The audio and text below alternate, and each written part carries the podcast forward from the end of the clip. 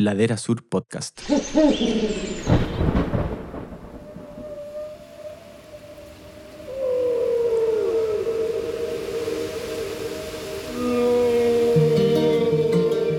Un giro hacia la naturaleza, la ciencia, el activismo y la vida al aire libre.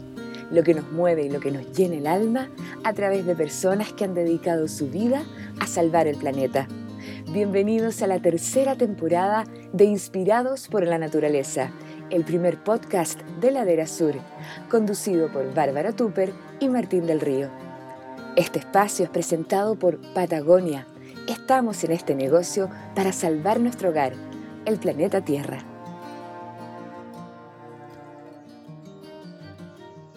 Hola a todos y a todas, muy bienvenidos a un nuevo capítulo de Inspirados por la Naturaleza, nuestro podcast aquí en Ladera Sur. Estoy junto a su director Martín del Río. ¿Qué tal Martín? Muy bien, Bárbara, aquí estamos contentos con este capítulo. Cierto que sí, vamos a entrar a las aguas gélidas, porque vamos a conversar con una nadadora de aguas gélidas, además de psicóloga, eh, Woman of the Year por la World Open Water Swimming Association eh, está llena de galardones, de premios, ha tenido unas experiencias increíbles, una verdadera ídola nacional. Bárbara Hernández Huerta está con nosotros aquí en el Inspirado. Oye, qué linda presentación, me encantó, que así con el ánimo súper arriba. me parece fantástico. Muchas, muchas gracias por la invitación, de verdad feliz de acompañarlo y con toda la gente y todas las personas que nos estén escuchando también, así que feliz. De todas maneras, felices nosotros, Barbarita, que esté aquí eh, junto a Ladera Sur en este, en este nuevo capítulo. Y lo primero que tenemos que preguntarte, ¿cuándo y dónde aprendiste a nadar? Mm, a ver, a nadar, a nadar, así ya con técnica y todo, cuando tenía como seis años en la piscina escolar de la Universidad de Chile, esa que está en Avenida La Paz, eh, gracias a mis papás. Pero mm, antes, ya mucho más chica, entraba al mar con mi papá. Entonces, soy como desde muy niña mucho de mar frío y también de mar un poco más cálido, porque íbamos harto Iquique también. Y cuando dices de mucho más chica, porque si a los seis empezaste a nadar con técnica, aquí ya estamos hablando mucho más Yo creo que mi papá me metía, bueno, mi papá siempre cuenta una historia de que cuando tenía pataleta, él como que él me enseñó a nadar casi que la artesa de la, de la casa, esas como pateas de madera, así que yo asumo que me metían ahí al agua desde guagua, eso, eso es como lo que mi papá siempre cuentan, en verdad. ¿Y en qué momento decidiste dedicarte al nado en aguas gélidas en particular? ¿Y cómo fue el apoyo de tu familia en ese tema también? Sí, o sea, yo siempre quise ser nadadora. O sea, mi sueño, por supuesto, era ir a la universidad, estudiar lo que yo quisiera, pero porque soy la primera generación en ir a la universidad. Eh, y junto con eso, mi sueño también era decir, soy nadadora. Como que siempre lo quise, en verdad, pero no era buena, no era rápida, nunca fui seleccionada nacional de chica. Y en aguas gélidas empecé ya grande, ya estaba terminando mi magíster casi, y ahí me invitaron a nadar en, en Argentina, en el glaciar Perito Moreno. Pero ya había empezado con aguas abiertas, cruzando el estrecho Magallanes, había sido seleccionada nacional ya lo, como a los 20, estando en la universidad estudiando psicología. Em, entonces, para mí, esto del hielo, la natación extrema, es como un continuo nomás de lo que es la natación en mi vida. O sea, empecé en piscina, luego mar, luego río, luego agua cada vez más fría y ahora estamos pensando en la Antártica. Como que esa es la evolución un poco. Oye, pero Bárbara, preguntarte, ¿cuándo te diste cuenta que tenías tolerancia al agua fría? ¿Cuándo descubriste ese superpoder? No sé, a ver, era, era, a ver, mis, papás decían que me gustaba mucho el agua, pero yo creo que todos los niños en Chile nos gusta el agua cuando somos niños, como que salimos azules del mar y, estamos felices. Pero luego vamos perdiendo esa capacidad y mm, yo me di cuenta ya como a los 17, cuando me invitaron a nadar a, mm, a Valdivia, eh, que esas condiciones que a todo el mundo le daba un pavor, que era como en pleno calle-calle con unas olas que parecían mar, que se ponía a llover, que corría viento y yo estaba feliz. Porque para mí era como el desafío, como la oportunidad. Imagínate nadar debajo de un puente. Yo que era nadador de piscina, para mí era pura adrenalina. Y, y, lo, bueno, los que fueron mis amigos después me decían, no, es que tú eres de Santiago, entonces vas a encontrar el agua muy fría, como que te trataban de meter un poco de miedo igual. Y más encima siendo mujer, entonces yo creo que siempre me han gustado los desafíos y las cosas complejas, entonces yo me la jugaba nomás y me iba muy bien compitiendo en esas condiciones. ¿Y, en qué punto decidiste estudiar psicología? Como también es un interés que tenías tú desde siempre. Mm, no, cuando era niña, niña, quería ser, no sé, veterinaria. Después tenía esta cosa de la natación y no sabía cómo en qué... No quería ser profesora de educación física porque soy pésima en todo lo demás que no sea nadando. Em, pensé en kinesiología, me gusta mucho la fisiología. Yo era una muy buena estudiante, entonces era, me iba bien en todo porque me esforzaba mucho. Entonces, pero me gustaba la literatura, entonces era una mezcla yo de muchas cosas. Y mm, también como a los 18 dije, no, quiero estudiar psicología porque em, quiero acompañar en esos procesos tan complejos. Yo soy psicóloga infanto-juvenil. Em, en la Universidad de Chile nosotros pasamos por todas las áreas, tenemos muchas áreas de especialidad. Y yo dije, no, yo quiero ser infanto juvenil porque siento, me encantaría ser esa persona que le diga a los niños, a los adolescentes, eso que nadie me dijo, aparte de mis papás cuando yo tenía esa edad, que es como persiste, atrévete a soñar en grande. Em, es difícil, eh, más en Chile, obvio, pero, pero vale la pena. Eh, y colaborar desde la psicología en el deporte, en la natación, en, sobre todo motivando a las niñas o a las mujeres. Entonces por ahí ya me decidí y, y, esas son mis dos pasiones, la psicología y la natación así tan compleja. Y las mezclamos igual, pues en las charlas, en, las presentaciones. Claro, debe haber harto en, en común en realidad, como el poder mental y, Es un mix, o sea, siempre me preguntan, porque claro, me ven nadando en hielo y yo salgo así con una sonrisa como que nada me duele. Em, y me preguntan, ¿ser psicóloga te ayuda a, a, a nadar en estas condiciones? Y yo digo siempre que es al revés, o sea, ser nadadora me ayuda a ser psicóloga. Yo todo lo que aprendí de tolerancia a la frustración, de, empatía, de compañerismo, de la, importancia de los vínculos, lo aprendí desde este deporte que yo amo y, viviendo la realidad desde, este, desde esta arista que es el deporte en Chile. Viniendo de una familia de esfuerzo como la que vengo, eh, donde todo ha sido tan a pulso, entrenando acá muchos años.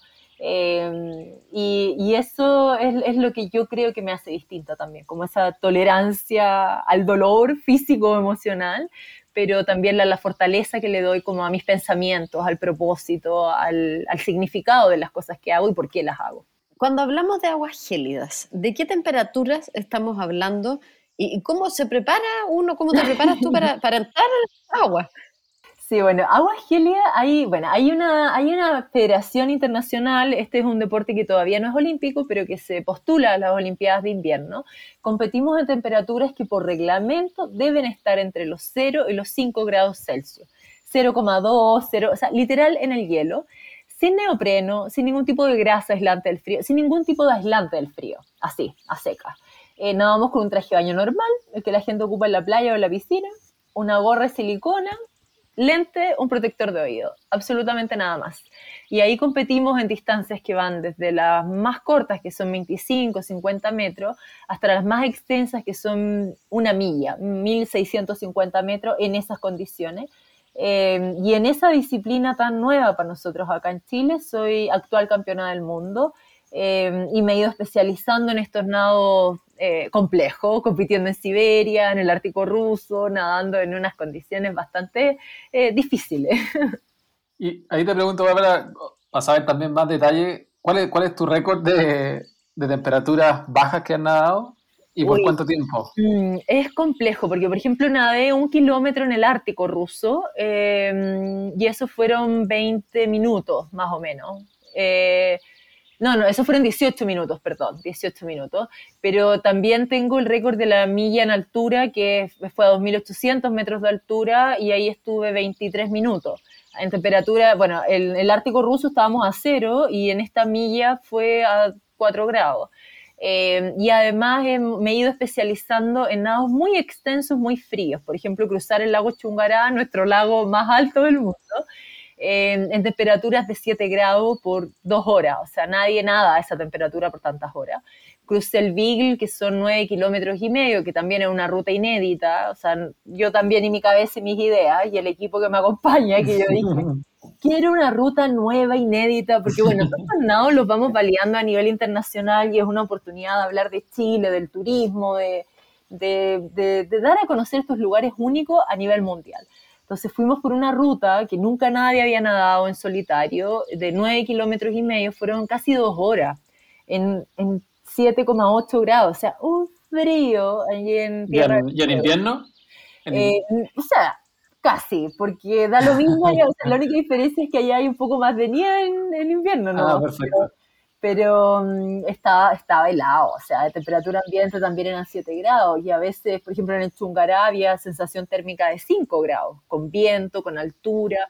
Entonces el agua, aunque tenga 9 grados, es el viento el que te entra a los pulmones, muy frío también. Entonces salí azul, o sea, me iba especializando en tratar de recuperarme muy bien. Todo esto nos hacemos chequeos médicos, nos tomamos con mucha responsabilidad todos estos no, porque son o sea, literal pongo en riesgo mi vida también. Entonces, tratamos de ser lo más profesional eh, que se debe ser. Sí, justamente te queríamos preguntar eso. ¿Cuáles son los principales peligros que te, has enfrentado? Pucha, eh, como es un deporte extremo, eh, siempre está esto de que con el, el, shock térmico, el que te pueda dar un paro cardíaco, entonces hacemos chequeos y exámenes médicos muy seguidos, me he sometido a estudios, Em, entrenamos muchas horas al día, em, pero ese, o sea, el, riesgo más grande es que me pueda dar un paro cardíaco antes de nadar o durante el nado. Entonces, eh, tratamos de, trabajar muy bien y prevenir lo más que podemos. Em, y también, bueno, hay, hay, muchas complejidades que son propias de este deporte, porque también eh, soy nadadora de ultra distancia, o sea, son nados de, por ejemplo, Molokai ahora en Hawái, que era agua mucho más caliente de la que estoy acostumbrada pero fueron 16 horas de nado, 15 horas 41 minutos, y soy la primera persona sudamericana, entre hombres y mujeres, en complementar ese canal, que está lleno de tiburones, donde choqué con una fragata portuguesa que me dejó la pierna, pero así, por suerte no soy alérgica, pero tengo una cicatriz que, o sea, estuve, estuvimos muy complicados durante eh, casi dos semanas y, y ahora ya un poquito mejor.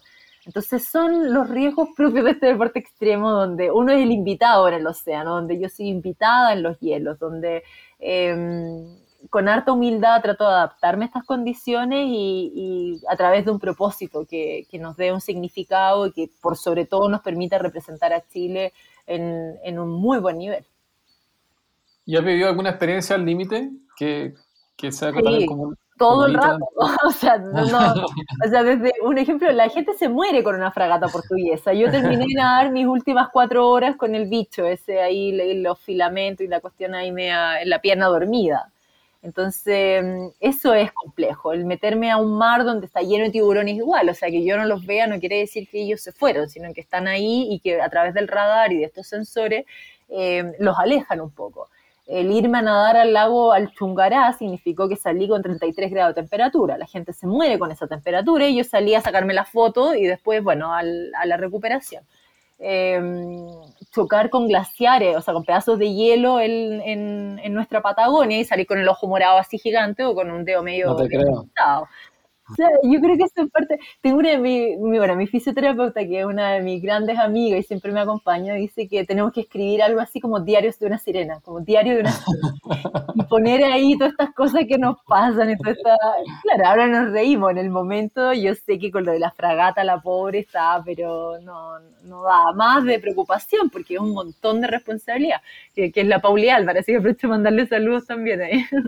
Pero también para entender tu para que la gente se imagine, tú cuando vas nadando, vas a acompañar, va alguien al lado, por ejemplo, así en, una lancha, en un, en, un, Zodiac, no sé, por, cualquier tema. Sí, esto, bueno, estos, estos son los nados más peligrosos. Es un deporte extremo, entonces buscamos nados muy complejos eh, y tratamos de, ir siendo pioneros en, esa, en esos nados también.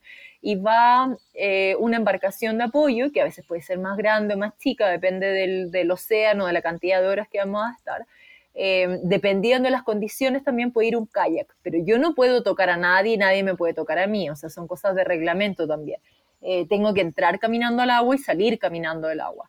Eh, que con hipotermia o con media congelada es bastante difícil, o después de estar 16 horas nadando, es todo un desafío ponerme de pie y decir, ya, lo conseguimos. Em, pero esas son las medidas de seguridad y hay un protocolo de recuperación em, y trabajamos con profesionales también. Bárbara, en términos así eh, prácticos, para que todos los que, los que te escuchamos entendamos, Cuando tú hablas de que nadas 16 horas, ¿te refieres a 16 horas ininterrumpidas, paras entre medios, te sube a un bote, tomas agua? no, no, no, eso te descalifica, no sirve de nada tu nado y tu inscripción de 6 mil dólares se fue a, las pailas. son, son nados continuos donde solo paramos a hidratarme eso significa que planificamos también la alimentación. La nutrición acá es fundamental y yo trabajo con una nutricionista que se ha ido especializando en estas carreras largas, porque ella es deportista, que es la Camia Cerreca, entonces planificamos muy bien qué es lo que voy a comer y cómo. Yo prefiero eh, líquidos, líquidos tibios que te ayudan con la hipotermia también, que tienen carbohidratos, em, que, que son hidratantes, que tienen geles y ahí trabajamos con Hammer. Entonces, cada media hora, 45 minutos, eh, hay una pausa que no son más de 30 segundos. O sea, yo no paro por más de un minuto porque para mí eso es perder el tiempo y la corriente te tira para el otro lado. Entonces, te puedes acalambrar, tú no puedes tocar nada, tú no paras a descansar, tú paras a, alimentarte. Y eso significa tres sorbos gigantes mientras el mar te sube, te baja, te tira para todos lados. Eh, ibuprofeno, por ejemplo, esas cosas sí te permiten eh, tomar cada cierta cantidad de horas. Em, y luego tú tiras la botella y sigues nadando. Es una botella que está amarrada, entonces alguien de tu equipo o tu equipo eh, tiene que estar probando la comidita, calentando la, la, comidita, que las porciones estén justas, y yo no paro ni a conversar, o sea, para mí es la comida, que esté todo bien y seguimos. Bárbara, ¿cuáles son tus lugares favoritos los que has nadado? O sea, lugares donde tú has vuelto otras veces solo por placer. Mm, uy, qué buena pregunta. Es que yo tengo un vínculo muy especial con la Patagonia. Yo no mm, amo nadar en el mundo, amo competir, representar a Chile, amé estar en Hawái porque esa cosa está con los pececitos y las tortugas y el agua calentita nunca antes visto. Pero yo creo que soy la sirena de hielo hasta el final de mis días y que me debo a la Patagonia, me debo a todo lo que he conocido en la región de Aysén, Magallanes, Tierra del Fuego, que, que hay una historia ahí también que, que, que, me ha forjado. Entonces yo creo que soy, soy de ahí, yo le pertenezco a esos glaciares, yo eh, y, a, la gente, a la gente que me ha ayudado, que me ha acompañado y, es la, son ellos de los que me acuerdo cuando estoy ahí peleándola al otro lado del mundo. Entonces, para mí siempre es Patagonia. Bárbara, ¿cuál es la mayor alegría que te ha dado el nado? La mayor alegría, uy, qué complejo. Em, es que me da alegrías todos los días, pero la mayor alegría yo creo que ha sido el, el ir forjando mi camino y el poder motivar a otros a través de mi pasión, como el poder eh, a través de estos nados extremos, complejos, eh, darles, ayudar a buscarle sentido a las personas también, a sus propios desafíos, como decir, todos tenemos un canal de la mancha que atravesar, todos tenemos un sueño, un anhelo, algo de lo que nos morimos de miedo de alcanzar, que, es lo que queremos y, por lo que a veces no nos atrevemos a luchar. Em, y eso me lo ha entregado la natación y, compartirlo con las personas. Yo creo que esa es la alegría que más grande para mí, como cuando me escriben los niños, las niñas, como el, saber que algo de lo que uno hace o de lo que uno dice em, es capaz de, de quedarse con los otros. Ya nos comentabas sobre, bueno, lamentablemente la fragata, que no fue una buena experiencia, pero ¿has tenido otros contactos cercanos con fauna marina en tus nados? ¿Te, asusta? Yo creo que es difícil para mí explicarle a la gente. las personas casi siempre tienen un pavor al, al, a lo que no ven al nadar de noche. Yo nado esas 15 horas, la mitad, 10 horas son de noche por lo menos. Entonces estoy acostumbrada a nadar de noche, a no ver, y para mí es como un refugio, es como que estoy en, eh, es, es como mi hogar, es como que esa sensación que te da un abrazo de la mamá, es como un, eh, es como yo pertenezco a esos lugares, a esas aguas, a la luna, a las estrellas, todo lo que, no sé, es muy difícil de describir esa sensación. Entonces, cuando van o he escuchado delfines, es un sueño, o sea, verlos nadar con delfines, estar con ellos ahí, em, eh, es realmente algo único, el poder, eh, ¿cómo se llama? Como nadar con, con peces, con... Entonces, o sea, es, algo realmente muy difícil de, explicar. Y no me asusto cuando rozo algas o, como, o toco pescados, porque ahora en, en Hawái sobre todo toqué una cantidad de cosas así. Porque, porque siento que, que, soy de ahí. Y en general lo que tememos es lo que no trabajamos en nosotros mismos, ese, ese miedo al vacío, a la soledad. Eh, son cosas internas nuestras, que proyectamos en el miedo a la oscuridad, en el, en el miedo este a no tocar el fondo, a no ver el fondo. Y yo creo que esos temas sí los tengo bien resueltos, como que yo la gozo nomás cuando puedo estar ahí, cuando va uno, un lobo de mar o van los peces, incluso, mira, tampoco me, me enojé un poco con la fragata porque me dolió muchísimo, pero no, la casa es de ellos y es mucho más peligroso y preocupante el que sigamos matando todo lo que encontramos con vida en el mar. Me da mucho más miedo y, y, pavor el seguir encontrando bolsas plásticas y basura en todas partes. O sea, eso, eso para mí es algo intransable. ¿Eso lo encuentras permanentemente? Mira, sobre todo en Chile, en Valparaíso, esto de ir a la Patagonia y que está lleno, de, de, ¿cómo se llama? de la salmon, bueno, la, la salmonera y qué sé yo, que dejan sus jaulitas de plástico y todo. O sea, yo conozco, tengo muchos amigos, conozco mucha gente y sé lo importante que es para un país como el nuestro las fuentes de trabajo y todo lo demás. Mi tema no es la salmonicultura, sino que mi tema es la falta de regulación. ¿Qué pasa? Que, que no regulamos el qué, el qué pasa con esa basura y que tengamos microplástico hasta en la Antártica. O sea, eso de verdad es como, ¿qué más? Me, quedé pensando en la fragata.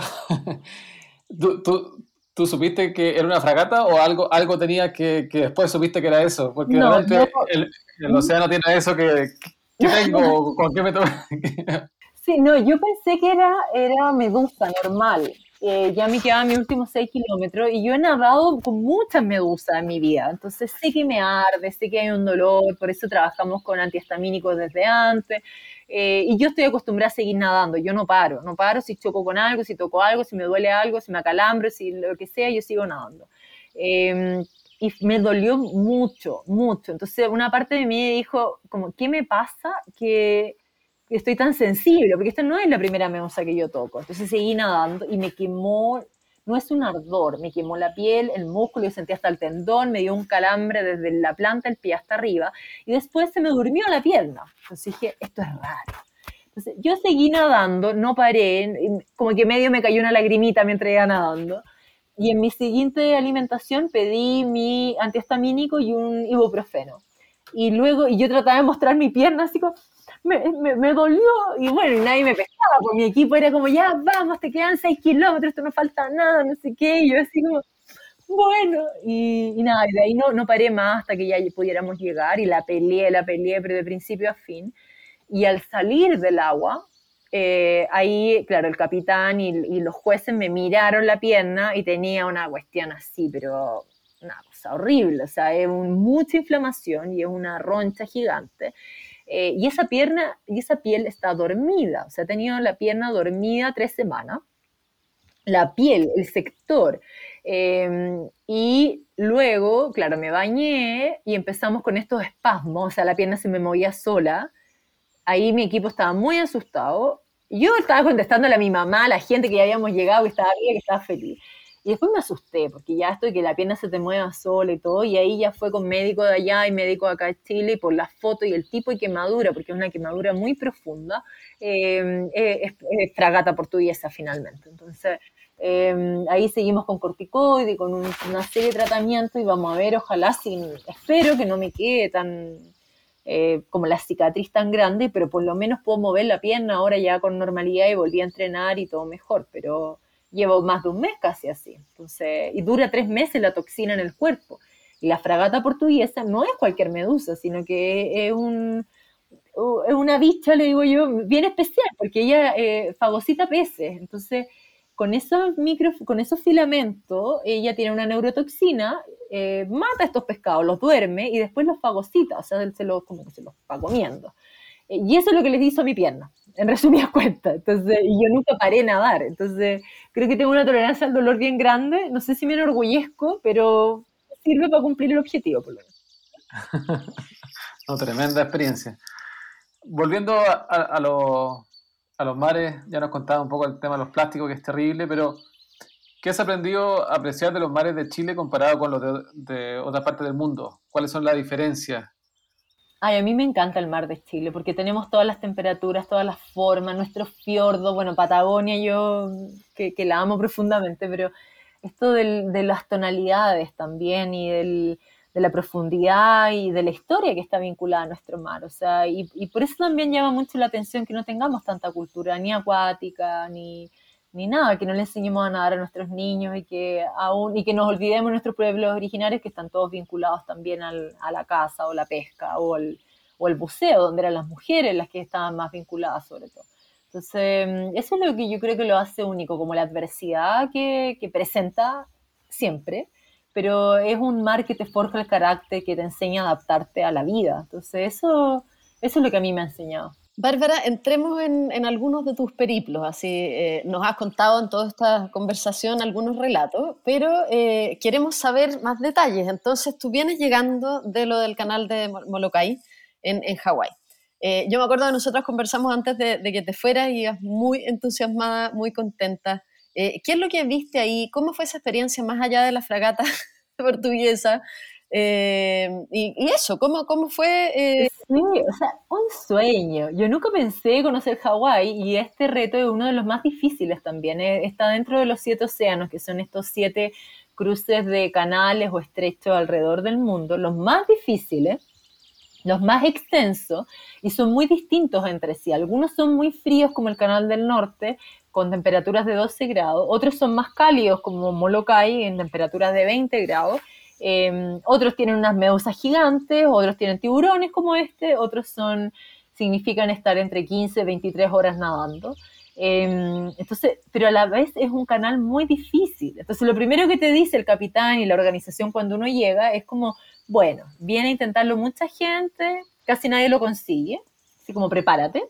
El año pasado lo logró una persona. Entonces, tú como, chuta, yo quiero ser esa persona de este año entonces. Em, y requiere un entrenamiento físico, pero también mental, y, y, estar siempre sintonizado con lo que uno va a hacer. Entonces, estar en Hawái era un sueño para mí. Yo me quería meter al agua todo el día, yo no me quería salir, pero a la vez tenía que cuidarme porque me tocaba competir y nada luego. Eh, y el color del agua, yo nunca he visto un mar de ese color tan turquesa, azul, morado, profundo y transparente en mi vida y nunca había visto tantos peces de colores, ni tortugas, ni, era, para mí era todo un sueño, todo, em, la gente, la calidad de vida, las personas. Eh, pasaba por hawaiana más encima, así que me hablaban en hawaiano como dos veces, así que yo andaba ahí ya nada más feliz, casi con puras ganas de quedarme allá. Eh, conocimos con la comunidad de chilenos que vive allá, que nos trató muy bien, em, y todo el mundo practica deporte también, entonces es un lugar único y maravilloso. Yo la pensé mucho, casi que me quería quedar allá, de sirena de hielo, sirena hawaiana, y yo dije, bueno, mi, país me perdonará, pero bueno, hay que volver y seguir cumpliendo objetivos y sueños también. Así que ahí, ahí ya, estamos. Otra de, de, las carreras emblemáticas, tú ya nos contaste un poquito, pero feliz que, no, que podamos profundizar. Eh, era es haber cruzado el lago Chungará, que está a más de 4.000 metros de altura. ¿Cómo se gestó esa idea? Por lo que entiendo también tuvieron que pedirle permiso ahí a, los pueblos originarios. ¿Cómo, se dio todo ese, ese trabajo? Bueno, yo soy, una nadadora que está acostumbrada y una persona que está trabaja, acostumbrada a trabajar a largo plazo y a proyectos. O sea, muchas de las cosas que hemos ido concretando ahora, literal, nos han tomado 17 años de mi vida. O sea, empieza con un sueño, un anhelo, y yo soy una hormiguita que no para de trabajar hasta poder concretarlo. Em, y siempre, siempre pedimos permiso. Por supuesto, a parques nacionales, contamos con toda la autorización, los certificados médicos, qué sé yo, las autoridades locales. Pero también siempre al, bueno, a los dueños de casa, los pueblos originarios que están ahí, si es en el lago Chungará, será la comunidad Aymara, si estoy en Tierra del Fuego, será el pueblo Yagán. O sea, eh, es lo mínimo que, que, uno debiera hacer, como pedir permiso para poder acceder a estos lugares, que no son nuestros. Em, y que tan patuamente llegamos y, usamos, contaminamos y, nos apropiamos. Entonces yo creo que eso es lo que también ha hecho distinto toda esta trayectoria, todo lo que pueda yo y mi equipo conseguir o construir en nuestro país, porque eh, la gente siente estos nados propios, eh, son de ellos, los viven como, como los vivo yo, como lo vive mi equipo, son felices y se preocupan y se esfuerzan tanto como yo que estoy nadando. Eh, y entienden que es una especie de tributo también y de homenaje a ellos, a lo que significan esos lugares y cómo los damos a conocer. Eh, y el chungará yo creo que es lejos una de las cosas más difíciles que he hecho en mi vida, porque no, Nunca pensamos que el viento del altiplano iba a ser mucho más preocupante que el, frío, que la hipotermia o que la altura. Em, y eso también es una demostración, o sea, la naturaleza siempre nos da lecciones de humildad. Entonces yo apuesto, porque sueño en grande, entreno como para cumplirlo, pero también tengo que ser lo suficientemente humilde como para reconocer lo que, lo que la naturaleza me quiere decir o lo que me quiere mostrar. Em, así que de esa forma hemos podido ir eh, nadando en estos lugares. Viene, espero poder nadar pronto en la Antártica, pero tengo muchos lugares dentro de Chile. Mi sueño siempre fue nadar acá. Lo que pasa es que para poder nadar acá tenía que hacerme conocida mundialmente, porque si no, acá nadie, como que no existe. Eh, entonces, por eso vamos conjugando estas carreras internacionales eh, con estos nados dentro de sí. Y otra inquietud que siempre he pensado que con los deportes de, largo aliento, ¿qué, ¿qué, piensas cuando vas nadando? Uy, pienso muchas cosas, pero entreno, entreno la cabeza, que es lo que la gente a veces no, como que no le toma el peso. Estamos acostumbrados a, a entrenar físicamente, a cuidar la alimentación, eh, pero nos seguimos viendo como personas dicotómicas, como que nuestras emociones andan por ahí en algún lugar, nuestros pensamientos andan en otro, eh, nuestro cuerpo anda en otro y así, y, no, nos cuesta entendernos como un ser integrado. Eh, y yo entreno mi pensamiento, entreno mi cabeza, entreno el, el, qué hago con el miedo, con la angustia, la incertidumbre, qué es lo que me da miedo a mí de, de estar en el medio del océano sin ver nada. Me da miedo morirme, me da miedo fallarle a la gente, me da miedo no llegar al otro lado, me da miedo que digan qué. Eh, y uno tiene que identificar esos miedos para poder trabajar, uno tiene que identificar eh, los significados. ¿Qué significa para mí nadar o qué significa para mí representar a Chile? ¿Es la medalla? Porque definitivamente las lucas no son, o sea, no es la parte económica. Entonces, ¿qué significa y por qué lo hago? ¿Por qué estoy dispuesta a arriesgar mi vida en un deporte que amo? ¿Para qué? ¿Para quién?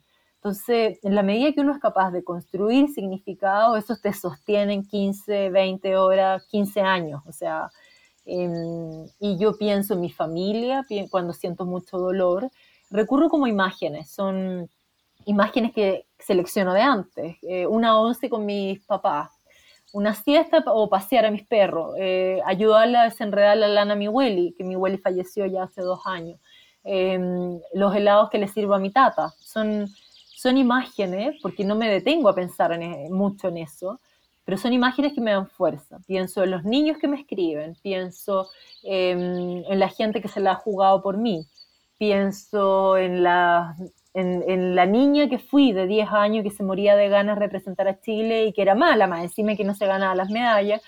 Entonces, eso me da fuerza, porque aprendí que no es el reconocimiento, no son las medallas, no es el dinero, sino que es, eh, es pasión, es el amor por lo que yo hago, es el amor por el agua, por la oportunidad que me gano de estar ahí haciendo lo que amo y representando al país que amo. ¿Cómo es, Bárbara, el día a día tuyo? ¿Cómo es un día normal? Em, ¿Cómo es el tema de la alimentación, justamente que tú lo mencionabas? ¿Hay cierto tipo de alimentación para prepararte para el frío? ¿Cómo, cómo funciona todo eso? A ver, eh, son días intensos.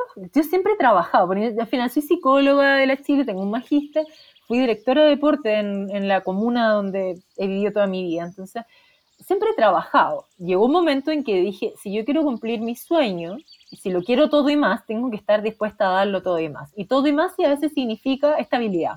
Entonces tengo que estar dispuesta a arriesgar eso por seguir construyendo este, estos propósitos, este, este anhelo. Entonces dejé mi trabajo estable y, y, me las arreglo y me entreno desde la mañana muy temprano, son entre 3 y 4 horas diarias, ahora con lo de la pandemia también ha sido complejo, más gimnasio, más yoga, más el, la kinesióloga, la fisioterapeuta, el nutricionista, la psicóloga. Em, y hago charlas para empresas, eh, para colegios. me, he ido como especializando también en, en, esa forma más desde la colaboración como desde la natación y la psicología. Em, pero ahora me levanto tarde, porque por años me levanté a las 5 de la mañana, ahora entreno a las 8. Eh, entreno 2, 3, 4 horas, después hago de pesa, preparación física, y luego empieza a veces un tour por Santiago, porque a veces literal eh, me lo corro todo, eh, entre reuniones, buscando apoyo, gestionando las cosas que vienen, eh, planificando y, gestionando las charlas. me cuesta tener tiempo para descansar, en verdad. Por eso disfruto tanto los fines de semana y esas cosas que mucha gente a veces no valora, que es como estar con la familia, ver una película, cocinar en la casa, esas cosas para mí como que me llenan el alma. Entonces, bueno, y ahora estoy eh, tratando de acompañar a mi tata también lo más que, que se puede porque está enfermito. Em, y durante el día también planifico y cuido mucho mi alimentación, pero no en el sentido que la gente se lo imagina, que es como prohibiéndome alimentos, sino que significa hidratarme mucho, comer cada, no sé, tres horas, yo como muchas veces en el día en pequeñas cantidades, em, mucha fruta, muchas verduras, eh, comer carbohidratos, pero de calidad. No, no estos carbohidratos que vienen en el queque con azúcar que uno compra en la pastelería, sino más. Em, y ahí trabajo con mi Nutri, que es la Camiel. Entonces hemos ido cambiando la alimentación. Eh, me he ido, no soy vegetariana, pero me he ido adaptando también a una alimentación más basada en plantas. Es lo que a mi cuerpo mejor le ha resultado desde hace ya harto rato. Em, y así nos vamos monitoreando. Y me encantan, o sea, yo como de todo, me encantan los pastelitos. Entonces ahí me cuesta ya un poco más controlarme, pero pero tiene que ser una alimentación equilibrada y, y es lo que me gusta también transmitir, como, como este tema del cuerpo, de los cambios que queremos hacer, que sean siempre desde el amor, que no sea esta cosa como impuesta, em, y desde la cosificación. Entonces yo me trato con harto cariño, en verdad.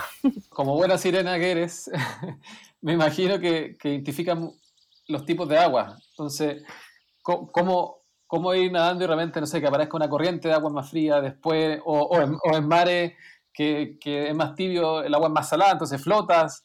¿Cómo vas identificando el, los tipos de agua? Y qué buena pregunta. Yo me adapto a todo, pero tienes toda la razón. O sea, el mar, mares más cálidos tienen, son más salados también, pero te dan más flotabilidad, lo cual es un beneficio. Y, por ejemplo, ahí no me duele la espalda, la, como la lumbar, ponte en agua dulce, en los ríos o los lagos, que también tienen corriente. La gente a veces piensa que los lagos no tienen corriente y eso es un riesgo. Por eso también hay tantos ahogamientos, sobre todo en el lago Ranco, en Chile, o sea, eh, porque pensamos que el agua está como estancada, que es como agua muerta, y no es así, o sea, hay corrientes submarinas y en distintas profundidades. Eh, y, y, esa es agua mucho más pesada, decimos los nadadores, o sea, que te da menos flotabilidad y que es como más dura, por decirlo de alguna forma. Eh, entonces aprendo a leer las corrientes, las siento. Entonces cuando vamos a favor, nado más rápido, aprieto, pateo más. Y cuando va en contra, nada, trato de, de, hacer como agarrar más agua, ser más fuerte, respirar cada menos brazada. Por eso hay que estar tan consciente y tan concentrado como en los movimientos. Por eso no me puedo poner como a divagar mientras voy nadando, porque si no, no sé, puedo terminar el, el, al otro lado del mundo casi. Eh, y te obliga a estar siempre muy conectado con el lugar donde estás y con lo que estás haciendo. ¿Y te, y te ha tocado como aguas contaminadas o sentir el, el petróleo, la benzina?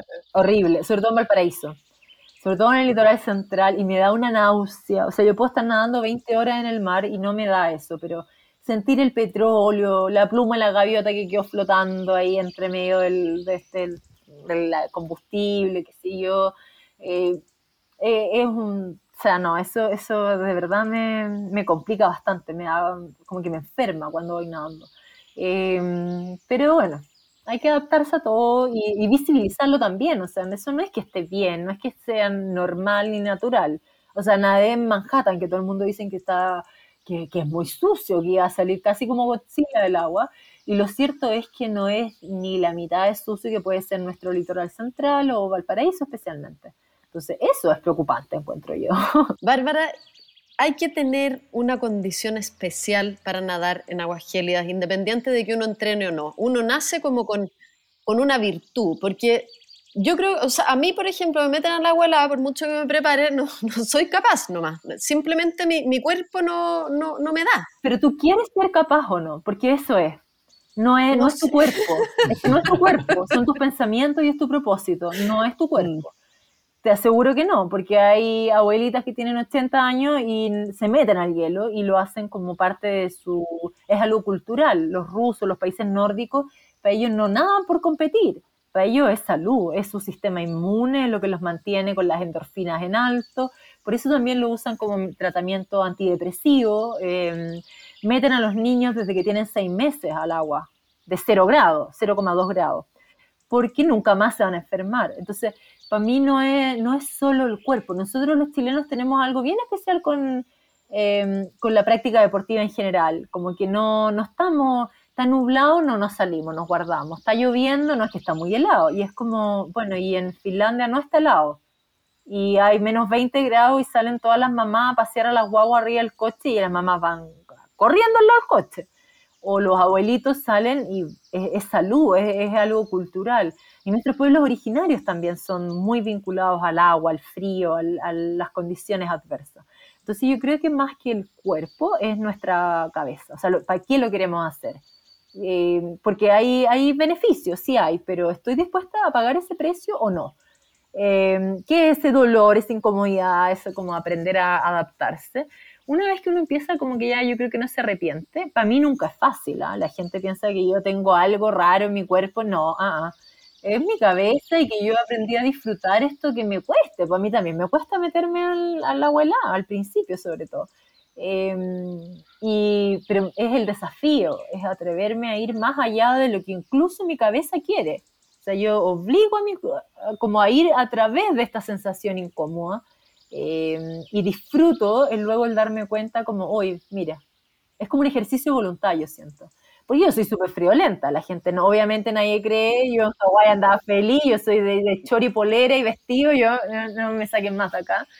Em, pero para mí el, frío es, una, es como un propósito. Tampoco soy muy buena para andar congelándome porque sí, nomás. Para mí tiene que tener un, un, objetivo, disfrutar ese lugar, el, el, compartir con más personas, el, el cuidarme. Bárbara, lo, lo, último antes de que, de que cierre Martín, y esto es desde la ignorancia absoluta, pero cuando tú haces estas carreras largas, ¿en algún punto uno tiene una mínima cuota de hipotermia, uno, uno siempre, siempre en esto, todo el rato, está permanentemente bajo la hipotermia. Todo el rato. O sea, mira, nadar, así es, nadar en hielo, eh, por ejemplo, el Chungaral, el Canal Big, competir en esta milla en altura, nadar a cero grados, yo siempre tengo hipotermia uno aprende a distinguir entre hipotermias más severas o no, y salir con 33 grados de temperatura es severo, pero yo salí caminando y después, bueno, mi equipo hizo su magia. Em, y en estos lados, nados muy extensos, de 15 horas, de 12 horas, aunque el agua esté más cálida, más cálida son 20 grados, no es la temperatura de mi cuerpo. Entonces también tengo hipotermia. Em, entonces aprendo a pancarme la hipotermia, como que eh, hay hipotermia que duele más, que es cuando tengo la sangre congelada, que eso duele mucho porque la sangre quiere bombear y está congelada, entonces no pasa por tus capilares ni por las venitas, duele.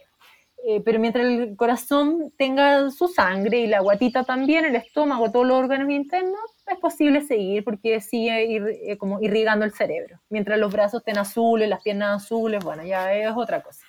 Y en estos nados muy largos es una hipotermia distinta, porque se te empieza a enfriar como el core, los órganos internos. Em, y por eso hay que, uno entrena para esto y prepara la cabeza también para ese dolor, esa incomodidad y, y, para poner el foco en otra cosa. Pero eh, está todo el rato ahí contigo. Impresionante. Bueno, antes de terminar, ¿qué, ¿qué, se viene? ¿Cuáles son tus próximas metas? ¿Con qué estás soñando de aquí a cinco años, por ejemplo? No, mira, aquí se viene, se viene a corto plazo una doble vuelta a Manhattan, que es en agosto, esos son 40, no, son 94 kilómetros.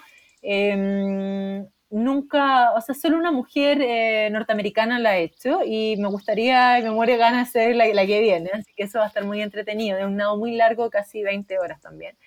Luego de eso me invitaron a una carrera en Portugal, estoy evaluando si ir, y estamos trabajando con todo para ir a la Antártica. Eh, Antártica puede salir eh, muy pronto en diciembre y ahí iríamos por una distancia bastante considerable, un nado que me muero miedo, por supuesto, como todo mi desafío. Entonces, cumple todos los, los objetivos. Vamos pensando en esto hace muchos años, muchos años, son 10 años.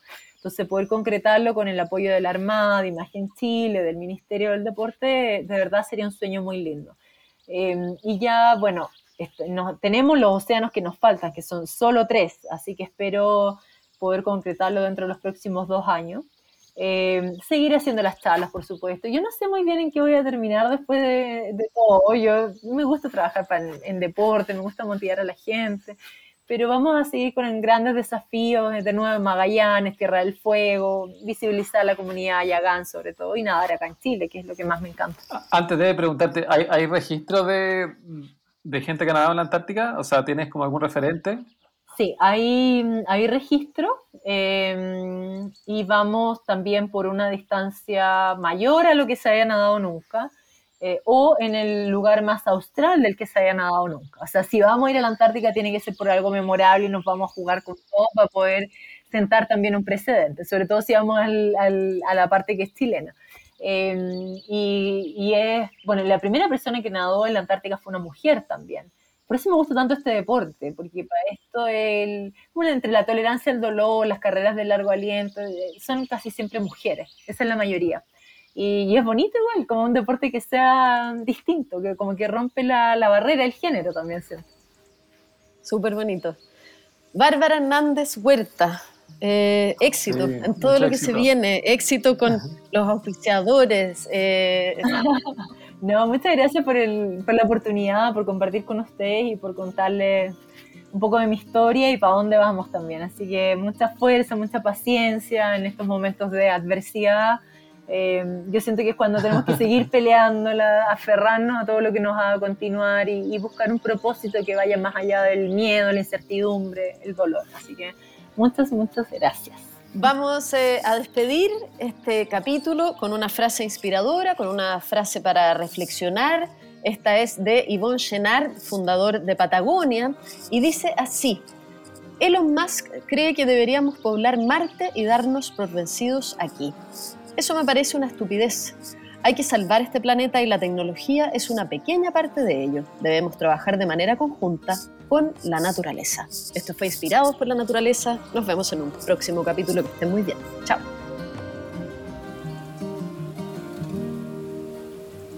Esto fue Inspirados por la Naturaleza, el primer podcast de Ladera Sur, conducido por Bárbara Tupper y Martín del Río. Encuéntranos en Spotify y en laderasur.com. Inspirados por la naturaleza es una presentación de Patagonia.